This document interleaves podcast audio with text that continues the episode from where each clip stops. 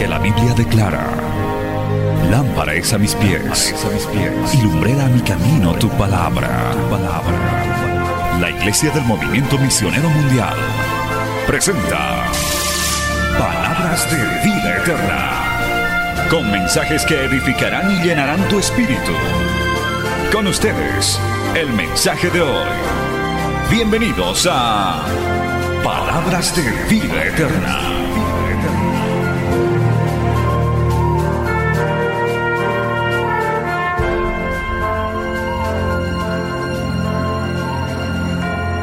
Hoy compartiremos la primera parte de la última enseñanza titulada La manera bíblica de amar a tu cónyuge.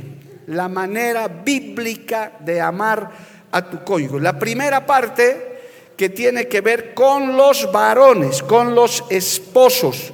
Los varones y los esposos digan amén. Más fuerte, digan amén. Eso.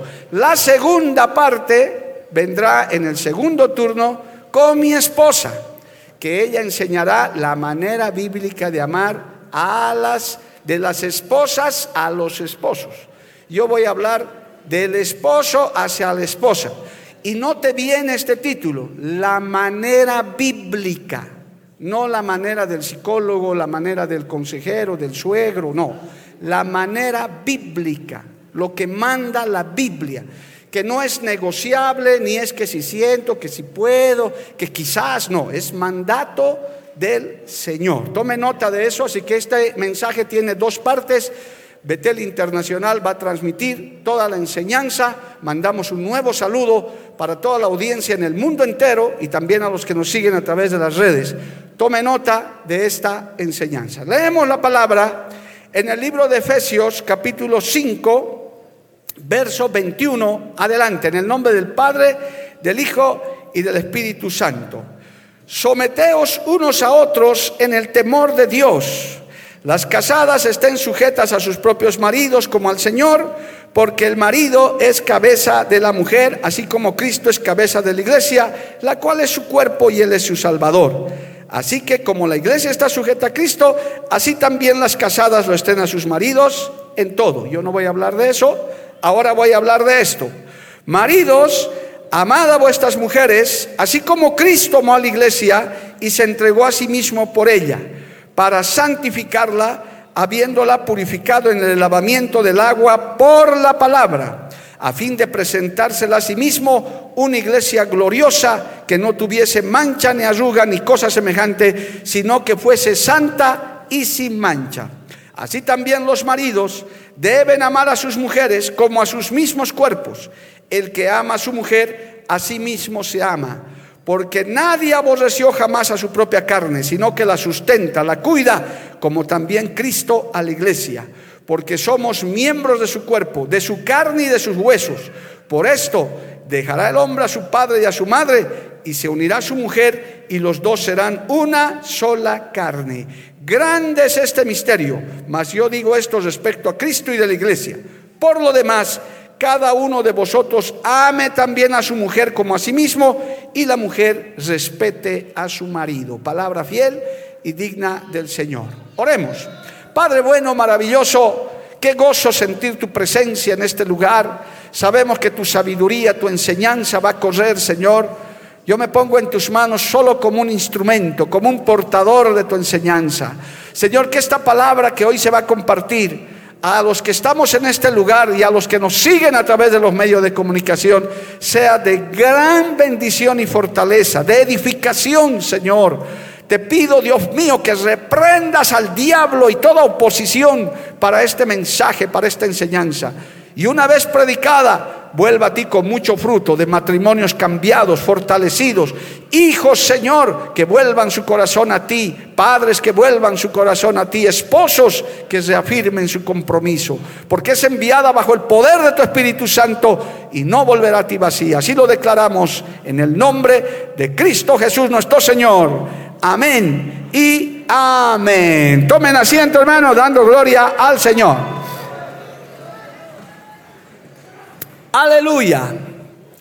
La manera bíblica de amar a tu esposa. Entonces vamos a decir nosotros. Maridos atentos, mujeres con el codo por ahí, sin molestar al marido también. Gloria a Dios, porque a veces los codazos vuelan, dicen, no, esto no se preocupe mujer, ya te viene a ti también, la segunda parte, gloria al nombre de Jesús. Pero tenemos que aprender, amados hermanos. En el matrimonio, a lo largo, yo ya llevo más de 30 años casado, hemos criado cuatro hijos, tres ya están fuera del nido, una polluela nos queda todavía en la casa, no es que hayamos acumulado mucha experiencia, pero hemos aprendido varias lecciones de la vida, aún de nuestros propios errores, de nuestros propios tropiezos que a ningún hogar le faltan. Pero con esa, eh, con esa experiencia y con el fundamento de la palabra, nosotros podemos decir, hermano, que hay maneras bíblicas escritas en la Biblia para llevar adelante un hogar y un matrimonio. Porque el matrimonio entre hombre y mujer ha sido diseñado por Dios. ¿Cuántos dicen amén, hermano? No es invento del hombre, no es una institución humana, es el diseño de Dios. Entonces, nunca debemos dejar de aprender. Por favor, varones, en esta mañana eh, como hemos visto el teatro, ¿verdad? No, yo sé todo, yo soy el jefe. Sí, nos gusta eso, pero tenemos que aprender, siempre, constantemente, tenemos que aprender a llevar adelante nuestra relación conyugal. Toda esta semana hemos hablado de los hijos, hemos hablado de muchos aspectos. Hoy nos vamos a centrar en el trato, en el amor, en la forma de amar del marido, del varón, hacia la mujer. Y en la segunda parte, mi amada esposa en el segundo turno hablará de la mujer al esposo. Es que hermanos, las cosas deben hacerse a la manera de Dios. Está bien, tenemos nuestro criterio, tenemos nuestra formación, pero cuando venimos a Cristo, el Señor quiere que se hagan las cosas a su manera. Nos da la Biblia que es un manual de instrucciones para que no cometamos errores. Esta generación tiene esa bendición de tener la Biblia escrita, sistematizada en 66 libros, en el Nuevo, en el Antiguo Testamento. Tenemos, hermano, muchas ventajas que nos permite desglosar este manual en muchas áreas de nuestra vida, pero también en lo que se refiere al matrimonio. Voy a decirlo más claro al santo estado del matrimonio, que el Señor lo diseñó entre un hombre y una mujer. Ese es el diseño perfecto de Dios. Todo lo demás es un ataque y es una distorsión del diablo, Jehová los reprenda, y del mundo que justamente quiere destruir este diseño como muchas cosas que Dios ha hecho. Por eso es que estamos viviendo en esta época tan mala de las famosas eh, ideologías de género y demás, porque el enemigo sabe que si logra destruir el matrimonio, logra distorsionarlo, los males que va a ocasionar a la sociedad, que ya los está causando, pueden ser peores. Ahí se tiene que parar la iglesia, ahí tienen que haber matrimonios de buen testimonio que puedan decir, con Cristo se puede llevar adelante una buena relación hasta que la muerte nos separe. ¿Cuántos dicen amén, hermano? Se lo voy a decir en sencillo porque estamos en enseñanza. Esto no es tanto una prédica, esto es una enseñanza. Gloria a Dios. Se lo voy a decir en sencillo. El diseño de Dios es varón y mujer se unen, se hacen una sola carne hasta que la muerte los separe. Punto final. Ese es el diseño de Dios. Dentro de eso se respeta a los solteros y las solteras, que Dios las bendiga, las que se han quedado solteras o los que piensan quedarse solteros, Dios los bendiga, que Dios los ayude, no hay ningún problema. Pero sabemos por Biblia y sabemos por estadística que los que quieren vivir solteros o solteras son un bajo porcentaje, porque el ser humano, el hombre y la mujer, estamos diseñados para tener una, una pareja, en este caso varones, una compañera no es nada malo, no es pecaminoso que su hijito, pues en algún momento quiera enamorarse de una muchacha, hagan un compromiso, se casen y sean felices. Eso ya lo hemos enseñado muchísimas veces. Gloria a Dios. Entonces, hermano, Debemos considerar también, aparte de este diseño claro como introducción, que debemos hacer las cosas bajo el lineamiento de Dios, bajo las instrucciones. ¿Para qué? Para que funcione, para que, hermano, el matrimonio permanezca. Porque el matrimonio, la relación conyugal, ha tenido, tiene y seguirá teniendo problemas siempre. Quiero aclarar esto.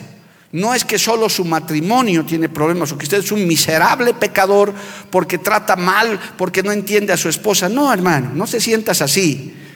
Es, es parte de nuestra naturaleza, es parte de de nuestra forma de ser.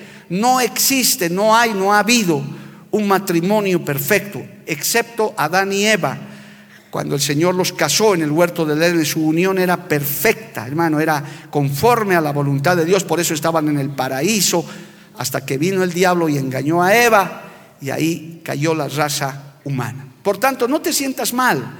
Lo que tienes que hacer, varón, es que cuando veas estas deficiencias, busques la guía de Dios, busques la guía de la palabra, vengas a cultos como estos, leas libros que gracias a Dios ya se han escrito, aparte de comentario, para que puedas ir aprendiendo a amar a tu esposa, a construir tu matrimonio, a trabajarlo toda la vida hasta que la muerte los separe. Hasta que un día en esta tierra terminemos y acabemos. Es lo deseable, varones, que nos casemos una sola vez en la vida. Es lo deseable.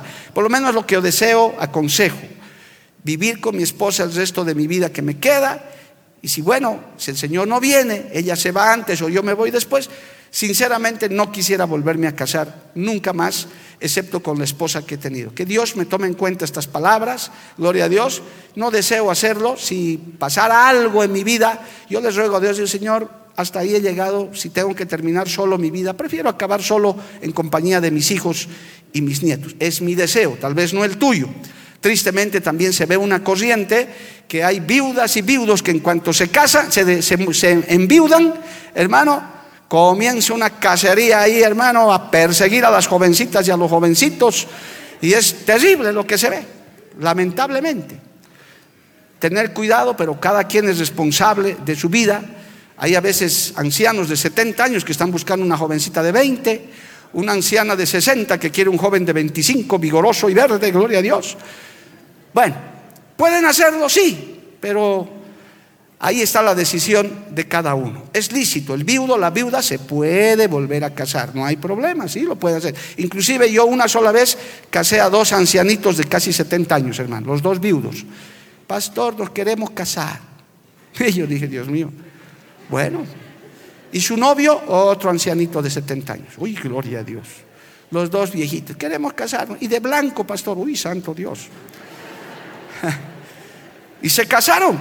Se casaron, bueno, no de blanco, pero se casaron. Sus, hijos mayores ya llevando la cola de la novia, en fin, bueno, fue bonito. Derecho tienen, no estoy condenando, no, pero son cosas excepcionales, gloria a Dios. Bueno, vuelvo al tema, no voy a hablar de eso. Entonces, hermanos queridos, justamente el entorno en el que vivimos ahora, en este siglo XXI, en plena era tecnológica, ahora que hasta ha aparecido la inteligencia artificial con tanta fuerza, las cosas van cambiando, se van transformando. Entonces, ¿qué hace el enemigo? Dice, voy a desordenar, voy a destruir la manera correcta de cómo debe amar el esposo a la esposa y la esposa al esposo. ¿Para qué? Escuche esto. Escuche esto, ¿para qué? Para que el varón ya no quiera amar a su mujer, ya no quiera una mujer, sino quiera otro varón. Y la mujer ya no quiere el amor de su marido, quiere el amor de otra mujer. Ahí aparecen los gays, ahí aparecen las lesbianas, que los hay, existen, están en nuestro medio y hasta están respaldados por la ley. Así a esos extremos ha llegado la humanidad. La iglesia no se va a callar de denunciar eso, hermanos. Desde estos púlpitos, mientras podamos condenar ese pecado, lo vamos a condenar, porque es pecado delante de Dios. No nos vamos a callar de eso. El diseño original es que el varón ame a la mujer y la mujer ame al varón y entre ambos construyan un matrimonio y reciban su herencia, que son sus hijos. Entonces, el enemigo, Jehová los reprenda de nuevo, sabedor de eso, dice, voy a hacer que el marido se desordene, maltrate a su mujer, la trate mal, se desordene, entonces ¿qué va a hacer la mujer herida? Se va a buscar ya no un hombre, se va a buscar una mujer para que no la maltrate. Y ahí apareció esta corriente. El enemigo hasta cierto punto logró sus objetivos y a la inversa, los varones ya no quieren mujeres, dicen, no, es que las mujeres jetean mucho, las mujeres son así, mejor me voy a buscar un hombre, con un hombre voy a vivir mejor. Y ahí se destruye el diseño original de Dios. Alabanzas al Señor, amén. Entonces, tenemos que tener mucho cuidado, hermano, en esto, por eso estas enseñanzas son importantes, cómo debe amar el marido a la manera bíblica de Dios. Eso es muy importante que usted no pierda de vista. Termino la introducción. Quiero aclarar también en esta enseñanza que el amor del marido, del esposo hacia la esposa, no, no es el mismo en la forma, tiene que ser el mismo en el fondo. Pero en la forma cambia, hermanos. No es lo mismo un marido recién casado. Si preguntamos a los maridos de un año, o de dos, uy hermano, ellos pero están, siguen llevando caramelos, rosas y, y, bueno, y todo lo demás, y están entusiasmados con su nueva esposa y están contentos. Pero preguntémosle 10 años después, 15 años después, 20 años después, cuando ya, mire, le voy a dar solo estos ejemplos, sin hijos, una pareja están el uno para el otro, cuando empiezan su matrimonio, se cuidan, se atienden, salen, van, entran, eh, hermano, tienen intimidad, el rato que quieren, porque no hay quien moleste de por medio. Pero ¿qué pasa en la siguiente etapa? Cuando ya nace el primer hijo, cuando comienza la crianza de los hijos, gloria a Dios, cuando ya no llega uno, llegan seguidos, como en mi caso. Yo he tenido como zampoña, hermano, uno, dos, tres de golpe, y ahí pisamos el freno, hermano, dijimos, Dios mío, Señor, Aquí el Señor nos está queriendo bendecir, pero de golpe, gloria a Dios. Y ahí pisamos el freno y aún así no agarró el freno de mano y, tuvimos la cuarta todavía, gloria a Dios. A ver, pero ya la situación del amor cambia.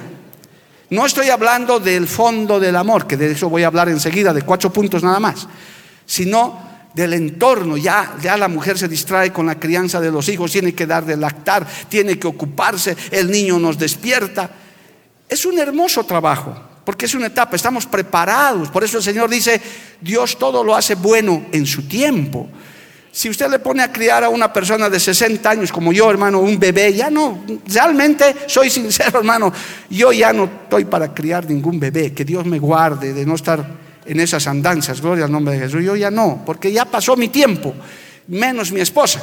Nuestros nietitos vienen, mi nietita viene y un ratito, hermano, una tarde. Ay, qué linda, hecho las travesuras. Ahora vaya con su papá y su mamá y que se haga cargo, hermano. Con todo y que la amamos y la queremos.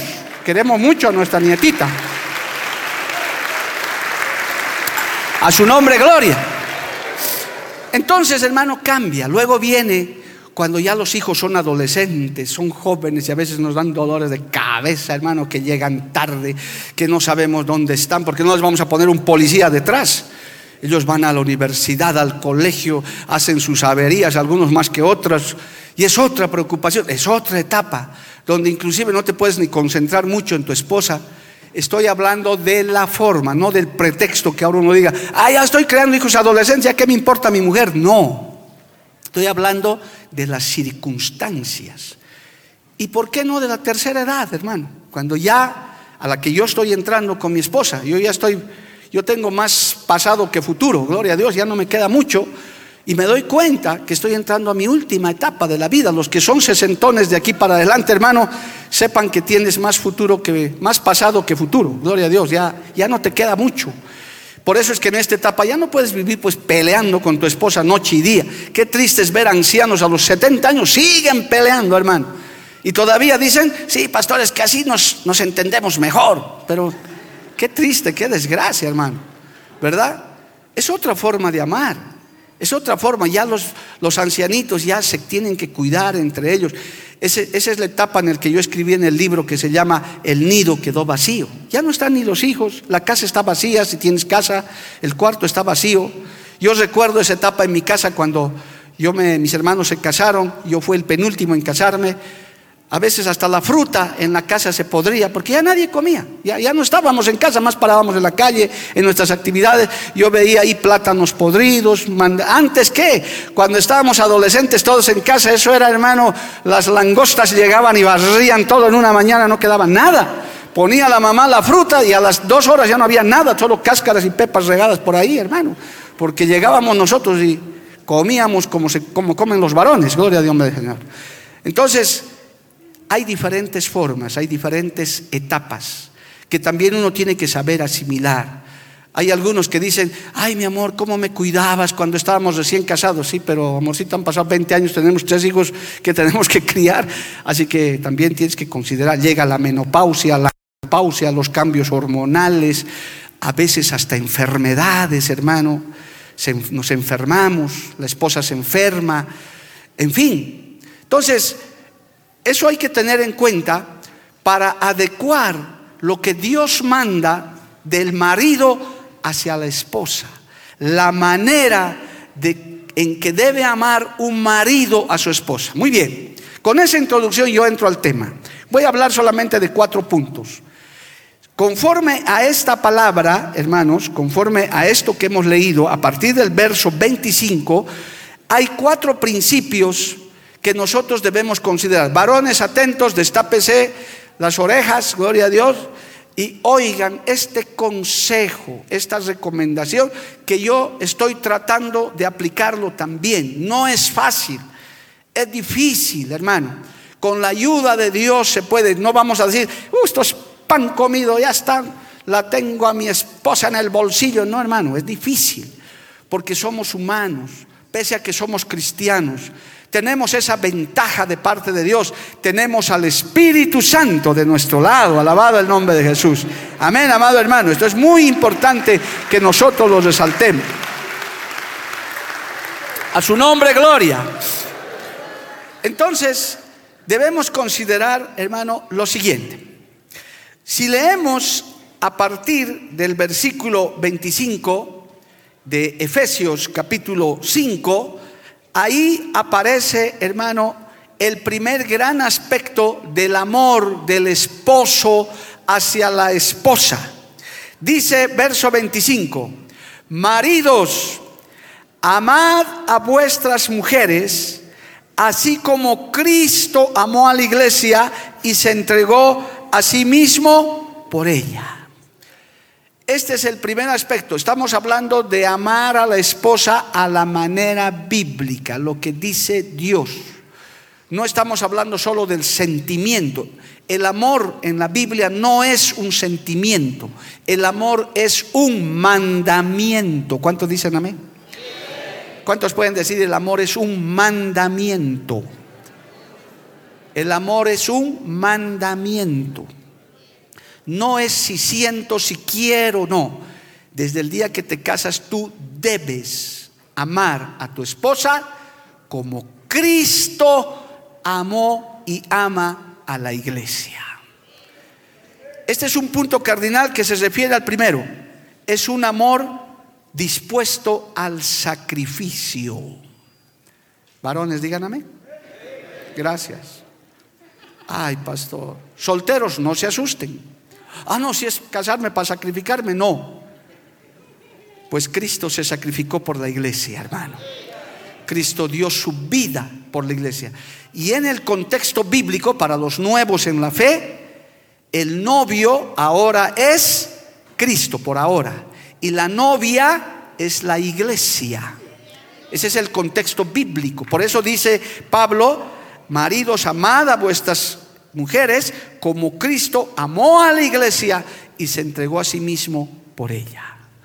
Qué tremendo nivel, pero esto representa esta palabra, sacrificio, hermano. Porque Cristo nos amó y nos, y nos amó y nos ama hasta que murió en la cruz del Calvario por nosotros. Mire, hay un texto muy tremendo, hermano, que habla de este sacrificio que nos va a aclarar. Sin dejar de lado Efesios 5, vaya a Romanos 5 al libro de Romanos capítulo 5. ¿Cuánto le alaban al Señor, hermano? Esto es muy importante. Romanos capítulo 5, versos 7 y 8. Dice así la palabra del Señor. Escuche. Dice, ciertamente apenas morirá alguno por un justo. Con todo, pudiera ser que alguno osara morir por el bueno. Mas Dios muestra su amor para con nosotros en que siendo aún pecadores, Cristo murió por nosotros. Tu esposa quizás no sea la mejor esposa, tal vez no tenga el mejor carácter, tal vez no tenga todas las virtudes que has soñado, tal vez tenga sus grandes defectos, pero el Señor te dice, ya te casaste, debes amarla y sacrificarte por ella. ¿Qué está queriendo decir esta palabra? ¿El Señor murió por algo que valía la pena? No, hermano, yo no valía la pena. Yo, yo era un pecador, un miserable, hermano, como todos los que están aquí.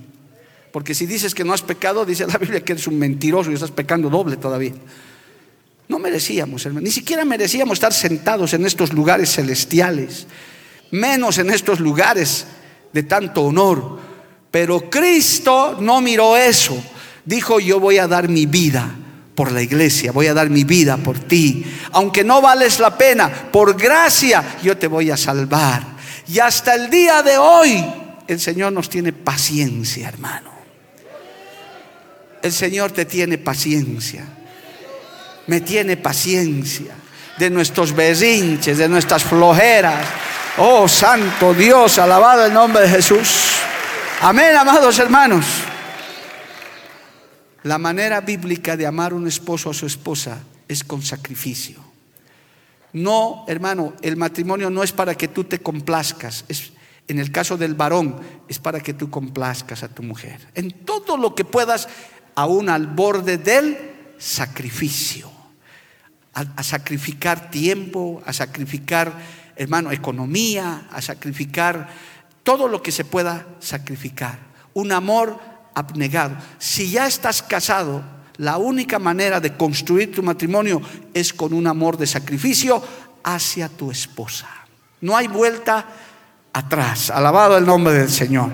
Por eso el famoso libro de Primera de Corintios 13, que todos los que son creyentes lo conocen, dice el libro de Primera de Corintios capítulo 13, cuando habla de la preeminencia del amor, dice en el verso 5, gloria a Dios, dice en el verso 4 y 5 dice, el amor es sufrido, benigno, el amor no tiene envidia, el amor no es jactancioso, no se envanece, no hace nada indebido. Y escucha esto, varón, no busca lo suyo, no se irrita, no guarda rencor.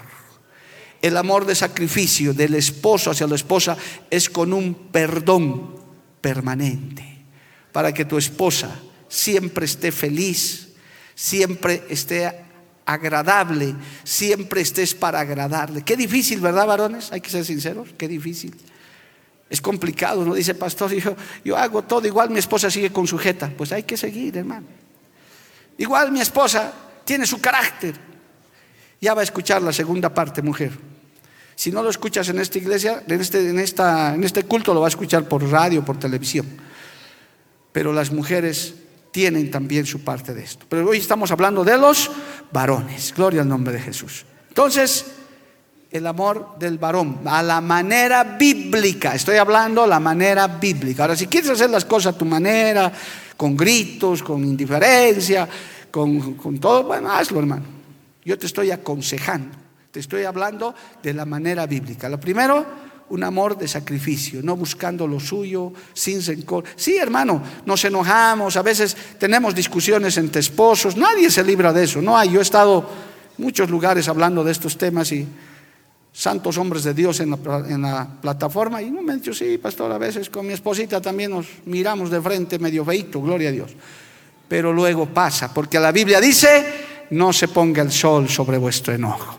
Airaos, pero no pequéis. Alabado el nombre de Jesús. Un amor de sacrificio, amor dispuesto al sacrificio, con perdón permanente, alabado el nombre de Jesús, con un perdón de todo el tiempo cuando tu esposa comete una falta, un error, hermano. acercarse y abrazarla, aunque no tengas la culpa tú, aunque no tengas la culpa, aunque digas, pero pastor, yo nada he hecho, ella, acércate y abrázala y sacrifícate por tu esposa. Eso te va a mantener unido a ella. Porque has hecho, los que llevamos esta joya de oro en recuerdo, yo hace más de 30 años he hecho un pacto con Dios de amar y cuidar a mi esposa. Quiero contarles este testimonio y paso de punto. Yo estoy casado con mi esposa más de 30 años, hermano, y no tengo suegros, nunca los tuve, porque mi esposa no tuvo papás y mamás, no los conoció, murieron, ella de niña quedó huérfana, no tengo cuñados ni nada. Pero yo tuve un sueño, hermano. Pese a que estaba, yo no estaba bien en el Señor, estaba medio descarriado cuando me casé. El día, un día antes que yo me estaba casando, en un sueño, que no lo olvido y le conté a mi esposa, por entonces mi novia, recibí una llamada por teléfono en mi sueño y era doña Julia, así se llamaba la mamá de mi esposa, que nunca la he conocido, excepto una fotito que quedó por ahí. Y me dijo, te habla doña Julia, la mamá de Liliana, el teléfono, en el sueño. Te recomiendo que cuides y ames a mi hija. ¡Tum! Colgó el teléfono. En mi sueño. Yo me desperté. Dios mío, pero si yo no tengo suegra, no voy a tener suegra, nunca lo voy a tener. Pero yo creo, hermano, como dice la Biblia, Dios es defensor de huérfanos y defensor de viudas, padre de huérfanos y defensor de viudas. Era Dios diciéndome, la vas a cuidar, la vas a proteger sacrificarse por tu esposa. Dios bendiga a los que tienen suegros, suegras, abuelos, abuelas. Qué lindo, hermano. Yo tengo envidia santa por esos que tienen abuelos, tatarabuelos. Uy, santo Dios. Qué bendición. Yo no los tuve. Algunos dicen, qué bendición, pastor. Bueno, no sé, gloria a Dios, aleluya. Pero así hemos vivido con mi esposa. Bueno, el amor de sacrificio. Varón, quiero que des un amén muy fuerte y digas, después de esto que te voy a decir, ten un amor de sacrificio por tu esposa. Listo, subió al cielo. El Señor te va a tomar en cuenta esas palabras. Y qué bueno que las hayas dicho. Qué bueno, gloria al nombre de Jesús, que estés dispuesto a sacrificarte por tu esposa. No es fácil, pero hay que hacerlo. Gloria al nombre del Señor. Segundo lugar, en este mismo texto vamos a seguir volviendo a Efesios capítulo 5, gloria al nombre de Jesús. Volvemos a Efesios capítulo 5. Ahora vemos el verso 26. Dice esto, para santificarla, habiéndola purificado en el lavamiento del agua por la palabra. Gloria al nombre de Jesús. En segundo lugar, el amor del esposo hacia la esposa, la manera bíblica es un amor purificante. Es un amor que, hermano, limpia toda aspereza, todo pecado, todo mal recuerdo. Mira, hermano, cuando uno llega al matrimonio, la gran mayoría, no voy a decir que todos, la gran mayoría llegan con un pasado, llegan a veces con heridas, llegan a veces, hermano, habiendo ya tenido un pasado, madres solteras, algunos padres solteros, algunos han salido de vicios. Son muy pocos y aún así venimos siempre cargados de, de prejuicios, de malos hábitos y demás que llegan al matrimonio en esas condiciones. Y de pronto, cuando no hay un amor purificante, el esposo se encarga de recordarle a la esposa su pasado cada vez que hay faltas, cada vez que hay fallas, cada vez que hay un error, les recuerdan su pasado.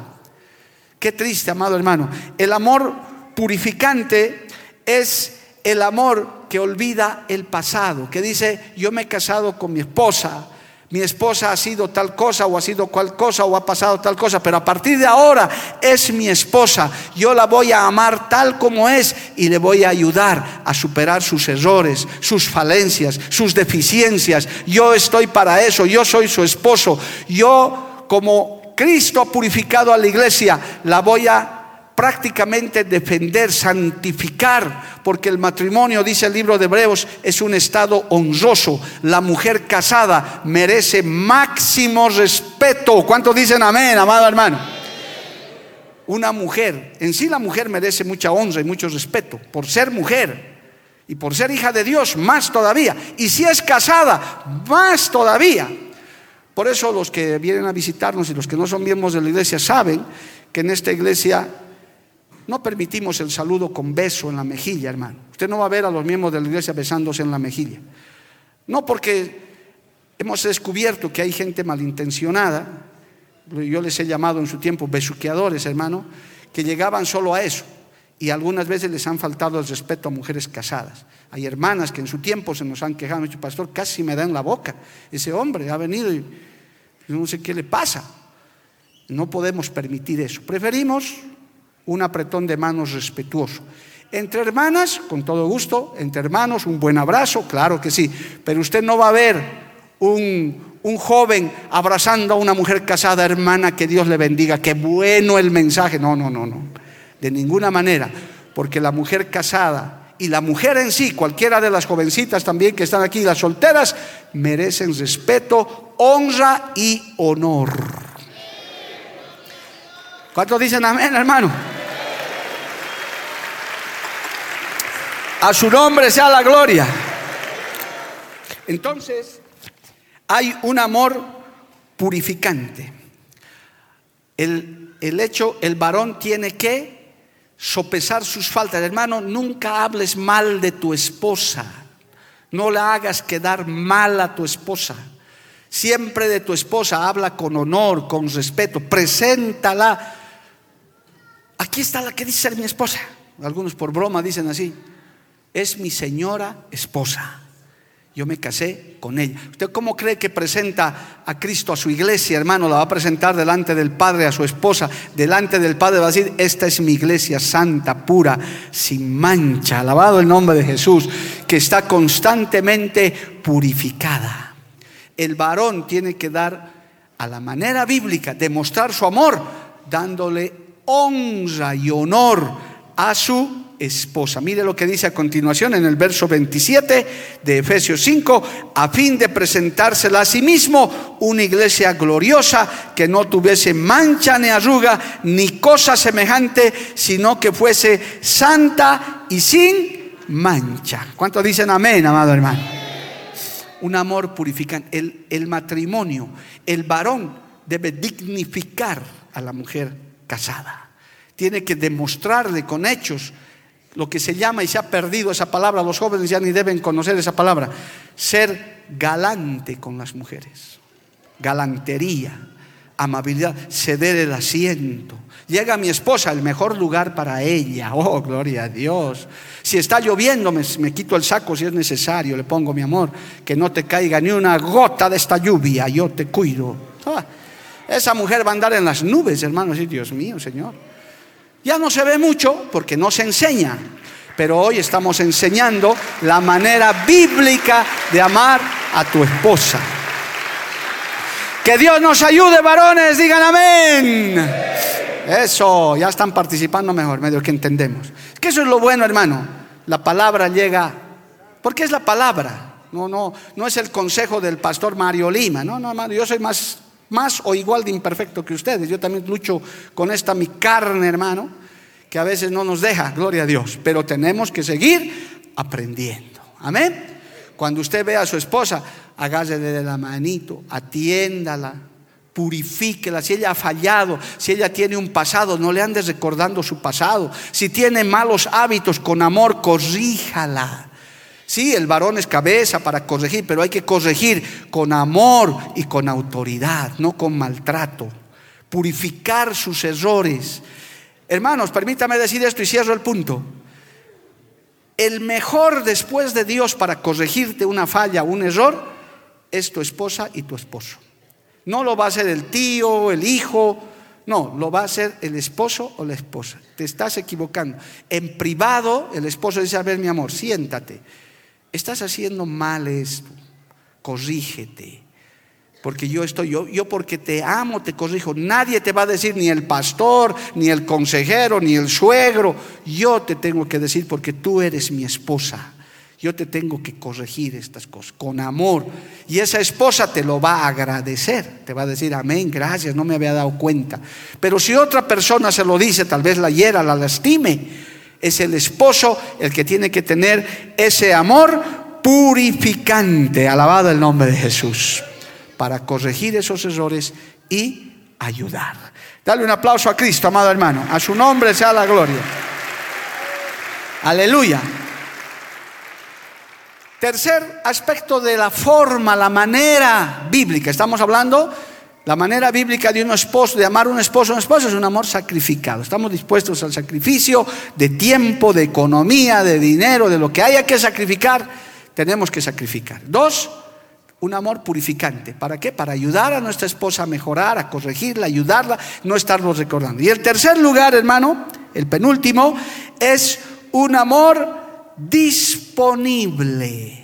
Estar disponible. Vamos a leer el verso 28 de Efesios 5, que dice, así también los maridos, mire cómo enseña la Biblia, así también los maridos deben amar a sus mujeres como a sus mismos cuerpos. El que ama a su mujer, a sí mismo se ama, porque nadie aborreció jamás a su propia carne, sino que la sustenta, la cuida, como también Cristo a la iglesia. Oh, aleluya. Maridos, digan amén. ¿Cómo debes amar a tu esposa bíblicamente? como a tu mismo cuerpo, porque el día que una pareja se casa ya no son más dos, dice la Biblia, son una sola carne. Por eso la maldición del divorcio, hermano, es una mutilación, es como quitarle a un cuerpo la cabeza y eso queda sin vida. Por eso Dios no aprueba el divorcio, amado hermano. En la época de la dispensación eso está totalmente claro, un verdadero creyente no puede estar pensando, ni siquiera considerarlo. Lo único que la Biblia autoriza en un caso extremo, en un caso de violencia, y que sea un inconverso, porque un cristiano jamás puede llegar a eso, es cuando hay abuso moral, abuso físico. Lo único que autoriza la Biblia, según Primera de Corintios 7, es una separación momentánea. No voy a enseñar sobre eso, pero lea Primera de Corintios 7, ahí está. Pastor, mi marido es un abusivo, mi marido es esto, el otro, hasta corre peligro mi vida. Claro, hermano, sepárate, hermana, sepárate. Corre por tu vida, denúncialo a ese hombre hasta que cambie de conducta. Pero no te divorcies ni te busques otro marido. No, no. Eso la Biblia no autoriza. Mientras tu marido vive, la mujer está casada. Mientras tu esposa vive, el marido está casado delante de Dios, aunque las leyes del mundo, que son trapo de inmundicia, digan lo contrario. El divorcio no está aprobado por Dios. Lo digo claro y me hago responsable por lo que digo para aquellos que están enseñando mal esta palabra. El divorcio no existe en la Biblia. Y el que ha enseñado el Señor en Mateo 19 tiene su explicación teológica y su contexto. Porque no es, no es que el Señor haya autorizado el divorcio. Es más, dijo, por la dureza de vuestro corazón, Moisés autorizó eso. Dios nunca lo autorizó. Fue Moisés que se dejó torcer el brazo y el Señor tuvo que respaldarlo, pero no entre creyentes. Entre creyentes no hay divorcio. Entonces, volviendo al punto, debemos amar a nuestras esposas Dice, como a nuestros mismos cuerpos. El que ama a su mujer, a sí mismo se ama. Qué tremendo, amado. Esto es un amor disponible, un amor dispuesto a cuidar, un, un amor dispuesto a sustentar. Por eso, hermano, los maridos debemos proveer para la familia, pero también asegurarnos de que nuestra esposa tenga su economía, tenga su sustento. Maridos, tenemos que tenemos que cuidar a nuestras esposas si están enfermas. Usted tiene que pedir permiso del trabajo. Si es necesario pedir permiso hasta de la iglesia, decir, pastor, yo no puedo venir estos días porque tengo a mi esposa enferma. A veces me preocupa, hermano, y lo voy, a decir esto como recomendación para la membresía de la iglesia. Ha habido maridos que sabiendo que es el cumpleaños de su esposa, no han sido capaces de mandar un papelito adelante decir, pastor, ore por mi esposa. Nada. Otros hermanos han dicho, es el cumpleaños de la hermanita Perica. Y su marido, bien, gracias, hermano. No, es que no quería molestarlo, pastor, por favor, hermano. Usted tiene que estar pendiente. Usted es el que tiene que cuidar a su esposa. Usted es el que tiene que sustentar a su esposa como a sus mismos cuerpos. Si a usted le hace falta zapatos, a tu esposa también le hace falta zapatos. Si a tu esposa, si a ti le falta la camisa, el saco, a ella le hace falta el vestido también. Si usted está bien alimentado, su esposa también tiene que estar bien alimentada. ¿Cuántos maridos hay, hermanos, salen a trabajar todo el día? Ellos comen bien su sirpancho, su plato de la tarde, que el de la noche, y la esposa, hermano, con, con una libra de arroz y un poco de fideo en la casa con los niños. ¿Qué es eso, hermano? El que no sabe proveer para su casa dice que es peor que un impío y ha negado la fe. Uno tiene que proveer para su casa primero, verla a su esposa bien de salud, ver a su esposa bien vestida, en todo lo que sea posible. Ha habido consejería que yo he atendido, hermano. El marido viene elegante con zapato nuevo y la esposa y su vestido poco más deshaciéndose y, sus, y su calzado ya agotado. Y él dice, no, es que pastor, es que yo tengo que ir al trabajo bien, ella está en la casa nomás. No, no, no, hermanito, por favor. Ese es un amor de disponibilidad, de cuidado, porque nadie aborreció jamás a su propia carne, sino que la sustenta y la cuida, como también Cristo a la iglesia. Maridos, digan amén. Eso, algunos ya no dicen porque no se quieren comprometer. Maridos tacaños, hermano. Eso es lo que son. En, Perú he aprendido una palabra de un hermanito quechua que subió a pedir la ofrenda, hermano, dijo, no sea chungo, dijo. Y así se agarró el codo, no sea chungo. Yo después le pregunté a la persona, ¿qué quiere decir hermano? Tacaño, pastor. Ah, no sea chungo, gloria a Dios. Marido, no seas tacaño con tu esposa. Que tu esposita se vea bien, se vea contenta, que atienda a los niños. Hermano, es nuestra labor la provisión. Tenemos que estar disponibles. Si tu esposa te necesita, dale tiempo. A veces la esposa te dice, yo quiero hablar contigo. No, no, no tengo tiempo hoy día, no, tengo culto. No, no, hermano. Primero está Dios, después está tu esposa. Después está la iglesia, después está tu trabajo. Está tu esposita. Si ella necesita tiempo, yo hermano tengo que testificar que mi esposa a veces me dice, quiero hablar contigo, hace su manito así sobre, siéntate, tenemos que hablar, listo. Ahí ya no hay compromiso, ya no hay nada, hay que sentarse y hay que escucharla, hermano. Porque es así. Yo tengo que tener tiempo para ella, tengo que escucharla. Si ella me necesita, yo tengo que estar para ella. Y aún así cometemos descuidos. Yo tengo que reconocer que a veces así me descuido también con tanta ocupación, a veces, uy, no, le dejé a mi esposa que quería hablar y no he podido y no le he podido llamar. Cuando tu esposa te dice, llámame, llámale pues varón, devuélvele la llamada, dile qué pasa, qué sucede. Atiende a tu esposa, cuida a tu esposa, sustenta a tu esposa en lo espiritual y en lo material. Es tu deber, es tu responsabilidad. Nadie lo va a hacer, no lo va a hacer el suegro, no lo va a hacer el cuñado, lo tiene que hacer el esposo a la esposa. Maridos, digan amén. Santo Dios. Eso, denle un aplauso al Señor.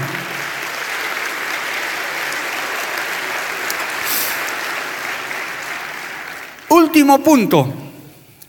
He dicho que solamente cuatro porque el tiempo no da más. Pero ahí está, para que usted lo lea en la Biblia, busque comentarios, va a encontrar mucho más de esto todavía.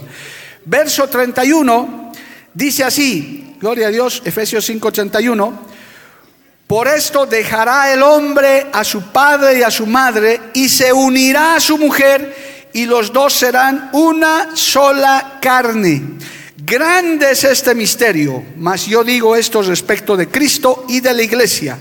Por lo demás, cada uno de vosotros ame también a su mujer como a sí mismo y la mujer respete a su marido. Esto se llama tener un amor hacia la esposa, un amor inquebrantable, un amor que no se rompe, un amor que no depende de las circunstancias, un amor que no depende de que si ella me va a amar, si se va a portar bien, cuántos maridos chantajean a sus esposas, hermano. Si te portas bien, te voy a llevar. Si me lo haces tal cosa, hermano, qué triste. No, Aquí es un amor sin condiciones. Solteros y solteras que me están escuchando, especialmente los varones, si te vas a casar, debes saber que bíblicamente, de acuerdo a la doctrina santa de la palabra de Dios, es hasta que la muerte los separe. Porque Dios lo ha dicho, lo que Dios ha unido, el hombre no lo separe jamás. Pero pastor, hay una ley de divorcio, hay un código de familia, puede ver, puede ser todo ese trapo de inmundicia que son las leyes humanas, pero la ley de Dios no se quebranta. El pacto que haces con Dios en un altar o ante una autoridad civil sube delante de la presencia de Dios y queda sellado hasta que la muerte los separe. Por eso el que dice, no, es que yo ya me he alejado de mi mujer, me he divorciado, ella vive en la China, por eso me estoy buscando otra. Aunque vive en la China o en la India o donde sea, sigues casado delante de Dios. Si hay algún separado aquí que no piensa arreglar su vida, sepas que estás casado, casada delante de Dios. Aunque quieras meterte en la cabeza, no, no, es que Dios conmigo está haciendo una excepción. Yo delante de Dios, hermano, aquí estoy delante de ustedes que son el pueblo de Dios. Jamás en estos 26 años de ministerio he recasado a nadie en esta iglesia. He perdido amigos. He perdido buenos hermanos que me han dicho, pastor, haga una excepción con nosotros. Es mi segunda esposa, cásenos. No. Ve y busca a tu esposa o quédate así. No, pero pastor, ya, ella vive por allá. No, no. Nos vamos a ir de la iglesia entonces. Usted es un legalista. Pues dígame lo que quiera yo no voy a manchar mis manos de sangre. Tú sigues casado porque ya hiciste un pacto con Dios que no se va a romper por nada mientras vivan. Es un amor inquebrantable. A su nombre, gloria. Por eso me gusta un comentario de estos libros que nos sirve tanto, hermano. El amor es una decisión. Cuando uno se casa, no se casa para decir, a ver si me va bien a ver si me trata bien mi esposa. No, ya te has casado, ya has dicho sí en el altar y ante las autoridades, eso está sellado en el cielo y en la tierra, hermano. En la tierra el hombre se ha inventado el divorcio, piensa que es libre. Yo quiero decirles como predicador responsable a todos aquellos que sabiendo esta palabra se están divorciando, quieren divorciarse, estás en pecado. Te lo tengo que decir, amigo. Oh, pero pastor, es que mi mujer usted no la conoce. No la conozco ni la voy a conocer. Pero a la luz de la palabra, el que quiere divorciarse conociendo la Biblia está en pecado. Y el que está en pecado no entrará en el reino de los cielos. Por eso el amor de un casado, de una casada, se mantiene firme delante de Dios. A su nombre, gloria. Pastor, es que mi matrimonio ya no hay solución. Ore pues, ayune, clame a Dios. O sea que si tú varón dices, no, es que mi matrimonio ya no hay solución, estás negando tu fe. O sea que Dios no puede, con todos puede arreglar su matrimonio, menos contigo. Por favor, hermano, para Dios no hay nada imposible. El corazón más duro, el Señor lo derrite. Ese es el Cristo que predicamos. Un Dios que todo lo puede. Con Dios, mientras tengas vida, varón, si estás separado, estás queriendo divorciarte, con Dios todo se puede. El Dios es el Dios de lo imposible. Jamás desde este púlpito vamos a fomentar el divorcio. Nunca que Dios me libre. Y cuando yo no esté de pastor, si un día viene otro pastor, sea del MMM, y le comienza a enseñar sobre el divorcio, le autorizo, váyase de esta iglesia, hermano. Sálgase. Y diga, yo no me quedo. Porque esa no es la Biblia. Esta obra ya no es la de antes. Váyase, hermano, le autorizo, váyase. El día que llegue un pastor recasado aquí, Estoy presentándoles a mi tercera mujer, hermano. Agarre sus cosas y váyase, hermano, y corra por su vida. Que Dios tenga misericordia, que nunca pase eso en estos santos altares, hermano. Porque no vamos a quebrantar la ley de Dios. Marido, debes amar a tu esposa con un amor inquebrantable.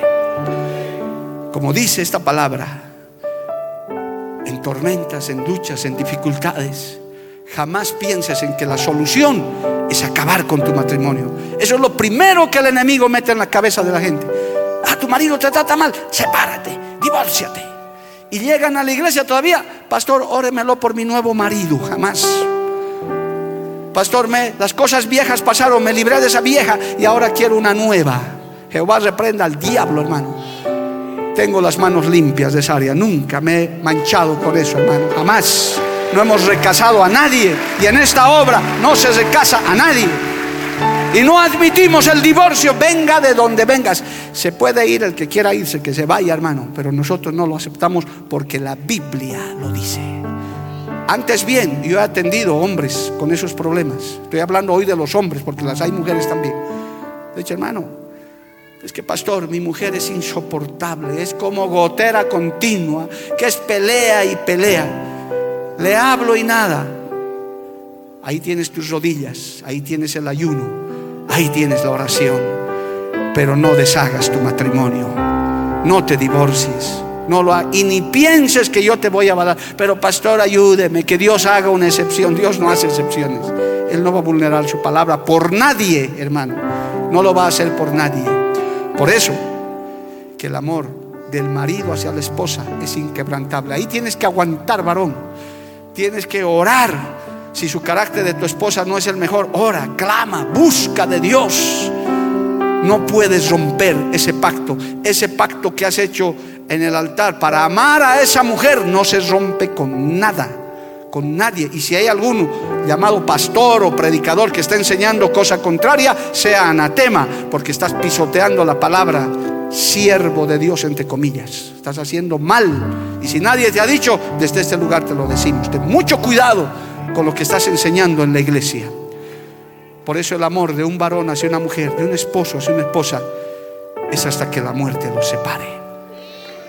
Debes cuidarla, debes respetarla, debes sacrificarte, debes disponer tu vida para mantener ese matrimonio, para luchar por ese matrimonio.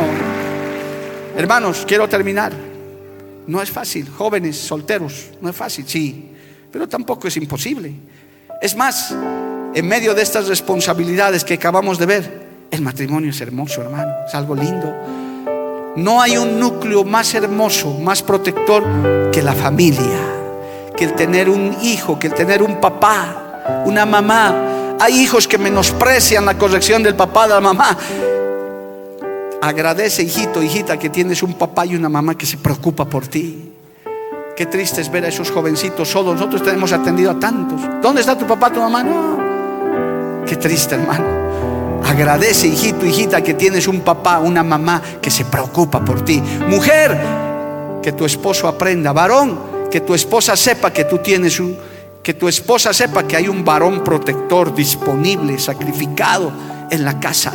Que un día tus hijos te recuerden y digan, mi padre fue un gran esposo, hizo feliz a mi mamá que cuando vayas al cementerio a enterrarle a tu esposo, digas, mi marido fue un gran hombre, me amó hasta el final. Oh hermano, yo he asistido a entierros donde esas mujeres lloraban de verdad por la tristeza de no tener al compañero de su vida. Y decían, se fue el hombre que me cuidaba, se fue ese hombre que me amaba, que me acompañaba y lloraban, hermano. Y decían, Señor, gracias porque me lo has prestado todos estos años pero lloraban de verdad porque les iba a hacer falta ese varón. Pero también he ido a entierros donde poco más se alegraban de que ese sinvergüenza se fue. Decía, hasta que se lo cargó el diablo a ese hombre. Qué desgracia, hermano. Hijos, hijos que, han, que nos han dicho en consejería, si muere mi padre yo no voy a ir ni a su entierro. Que se muera ese hombre que lo único que ha hecho es hacernos infelices y a mi, a mi pobre madre le ha hecho la vida imposible. ¿Así quieres que te recuerden, varón? Jamás. Si eres un cristiano, si eres un hijo de Dios, que te recuerden como ese buen esposo. No perfecto, no lo somos, no lo somos, no lo somos todavía. Pero por lo menos podemos guardar esta palabra, este consejo. Que tu esposita un día diga, yo soy feliz con mi marido. Yo soy feliz con el papá de mis hijos. Dios me ha dado un buen hombre. Oiga hermano, con eso has logrado prácticamente todo en la vida. Tienes a Cristo y tienes a tu esposa contento y a tus hijos que te honran. Has logrado prácticamente el 90%. Lo demás son añadiduras. Has logrado el objetivo. Pero para eso hay que trabajar. Varones tenemos que cumplir esas responsabilidades, ese amor sacrificado, ese amor disponible, ese amor purificador ese amor inquebrantable es el que tu esposa necesita. Jovencita, si estás pensando en entrar en un noviazgo, mínimamente tienes que observar eso. Mínimamente. Que sea un hombre lleno de Dios. Un varón de verdad, como decimos en Bolivia, con los pantalones bien amarrados. Y no venga un improvisador, un manipulador de esos, hermano. Hermanita, ten mucho cuidado. Pregunta, averigua ahora que tú conoces la palabra. Quiero ver qué clase de hombre va a ser mi esposo. Y si tu esposo todavía es imperfecto, mujer, hoy has recibido un consejo. Que no está de más aprenderlo. Esta palabra primero es para mí y para todos los que tenemos el gozo, oiga bien, y el privilegio de ser esposos, de ser papás, de ser abuelos. Qué privilegio tan grande. Oh hermano, es un privilegio muy lindo tener una familia, tener un hogar, una bendición grande. Joven, no le tengas miedo al matrimonio, es algo hermoso, es algo muy bello que con la palabra y con estas recomendaciones se hacen más bellas todavía. Termino, varones, hagamos felices a nuestras esposas, cuidémoslas, sustentemos, ocupémonos más de ellas, de acuerdo a la edad, por eso aclaré. Algunos que están en edad de crianza les es más difícil, ¿verdad? Algunos que están ya a medio camino con hijos casados, ¿verdad? Es más difícil, pero no es pretexto para descuidar esa responsabilidad. Y a los que están como yo entrando al último piso, hermano, cuiden más que nunca a su esposa. Oh, hermano, yo me pongo a pensar, ¿qué haría si mi esposa, si me faltara mi esposa, hermano? No sé qué pasaría, me agarraría de Dios. tienes que cuidar a tu esposa en la última etapa de la vida, porque ella es la compañera de tu vida, es la que se ha quedado contigo hasta que la muerte los separe. Póngase de pie, vamos a orar, vamos a darle gracias a Dios. Yo quiero a los varones, si está tu esposita al lado, has venido con tu esposa, tómala de la mano, hermano. ¿Tienes licencia para hacer eso? ¿No es pecado? Si estás con tu esposita al lado, agárrale de la manito, haz una buena empanadita por ahí, gloria a Dios. Aquí hay una parejita empanadeando. Si hay otras por ahí, eso, qué lindo. Pastor Jorge no vino este turno, creo que está con alguna actividad, ya estuviera bien abrazadito de su esposita también. Mi esposa no está porque está preparando el tema de la segunda parte, gloria a Dios. Ella me dijo, te voy a escuchar. Ella prepara, está preparada, está afilando la espadita, mujeres, prepárense también. Quiero orar por los varones, por todos los varones, solteros y casados, pero en especial por los casados. Padre Santo, Dios de la gloria, enséñanos a amar a nuestras esposas a la manera bíblica, a lo que tú mandas en tu palabra, despojándonos de sentimientos, de pasiones, de resentimientos, de observaciones. Ayúdanos, Padre, varón, dile, Señor, ayúdame a amar a mi esposa como tú amas a la iglesia como tú amas a tu amada iglesia, Señor. Ayúdame, pon ese amor en mi corazón incondicional, purificante, disponible, sacrificado, inquebrantable. Ayúdame, Padre, porque en mi humanidad a veces no puedo. No puedo, Padre, porque soy humano. A veces me falta. Perdóname, Señor, si he hecho sufrir a mi esposa, dile. Perdóname, Señor, si por ignorancia no sabía cómo tratar a mi esposa. Ayúdame, Señor, a que mi matrimonio se una cada día más, se fortalezca.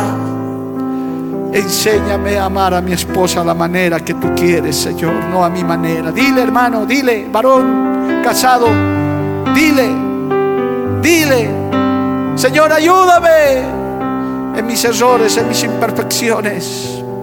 Y gracias por este consejo, Señor amado. Gracias por esta palabra. Gracias, Espíritu Santo, porque esta palabra siempre llega a tiempo. Esta palabra siempre ayuda, Señor, aleluya. Y en tu nombre, Padre, bendigo a todo varón, a todo esposo, a todo varón que está casado y aún a los solteros que han escuchado también esta palabra para que quede grabada en su corazón y los ayude. Los que están en luchas, en problemas, Señor, reconstruye esos hogares, reconstruye esas relaciones, esas relaciones rotas, esas relaciones fracturadas. Que tú puedas, Dios mío, renovar esos matrimonios con tu poder y tu misericordia. Vamos a adorarle a Dios unos minutitos, aleluya, gloria a Dios. Cristo vive, santo.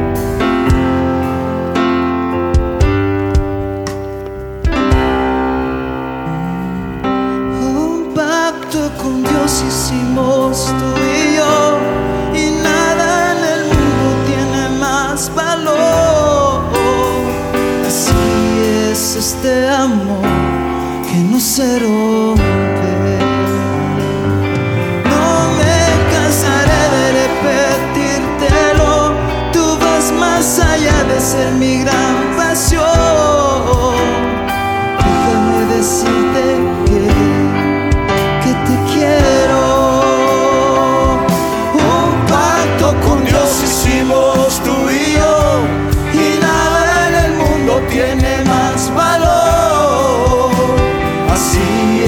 es este amor que no se rompe. Así es, ese es el amor de Dios. No me cansaré de repetírtelo.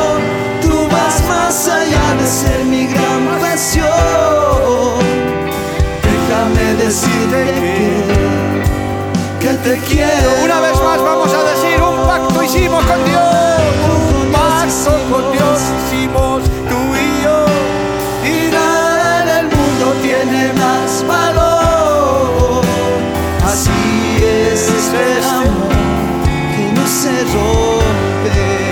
Señor, aleluya. No me cansaré de repetírtelo. Tú vas más allá de ser mi gran pasión. Déjame decirte que, que te quiero. Fuerte el aplauso para Cristo, hermanos. Hay un pacto inquebrantable delante del Señor. Que Dios bendiga a todos los matrimonios, hermanos. Reciba esa bendición de parte de Dios. Con Cristo se puede. Porque la Biblia declara, lámpara es a mis pies, a mis pies y lumbrera a mi camino tu palabra. Tu palabra. La Iglesia del Movimiento Misionero Mundial tuvo el grato placer de presentar Palabras de Vida Eterna. Si el mensaje de hoy ha edificado tu vida y llenado tu ser, comunícate con los teléfonos de esta emisora. También para pedir una copia del mismo y compartir con otros. Esta fue una producción de la Iglesia del Movimiento Misionero Mundial. Gracias por tu atención. Hasta la próxima. Hasta la próxima. Hasta la próxima. Hasta la próxima.